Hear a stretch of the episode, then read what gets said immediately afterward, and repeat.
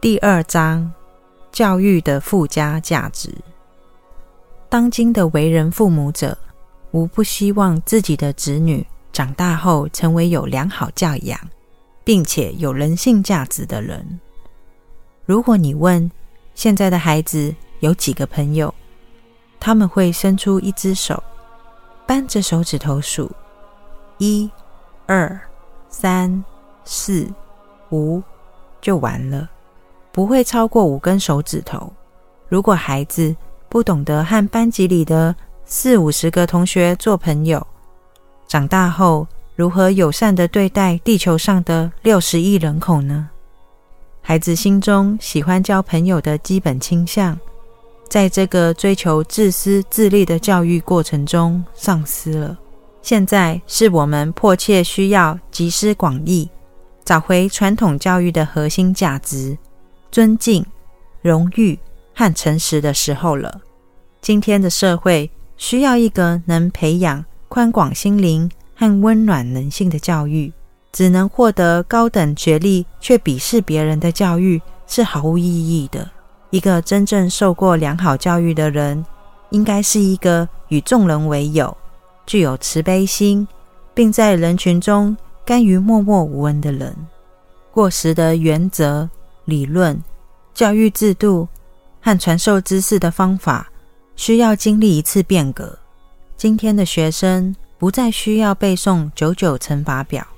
如果小学、中学和大学里仍然因形成就的教育方法，这无异于浪费老师和学生的时间。在这个电脑化的时代，学生只需按一个键，就可以查出完整的历史资料。然而，学生却要花好几个小时的时间寄送政变的年代，每天背着沉重的书包，装满一些与生活无关紧要的课本。等孩童进入大学时，他已经被折磨得精疲力尽了。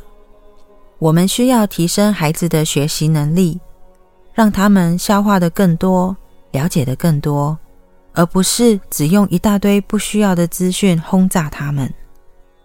遗憾的是，我们在提升意识的能力上一无所为。创意的教学法可以帮助孩子树立人格。创意的运动和古老的技巧，例如静心、瑜伽和调息法，应该列为孩子学习过程的一部分。教育制度应该能预防学生产生狂乱的行为。一个正确的教育必须培养自由而不执着的心灵，既不为过去感到愤怒，也不为未来担忧。良好的教育制度必须灌输自尊和创意。我们必须在教育中灌输信心、宽广的视野和在生命的深处扎根。每一个教育工作者都要深思一个整体的、健康的教育制度。一个可以保留我们与生俱来的美德和人性价值的教育制度。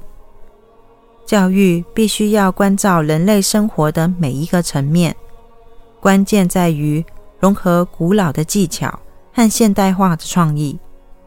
只有一个能滋养人类内在美德的教育，才能传授真正的智慧。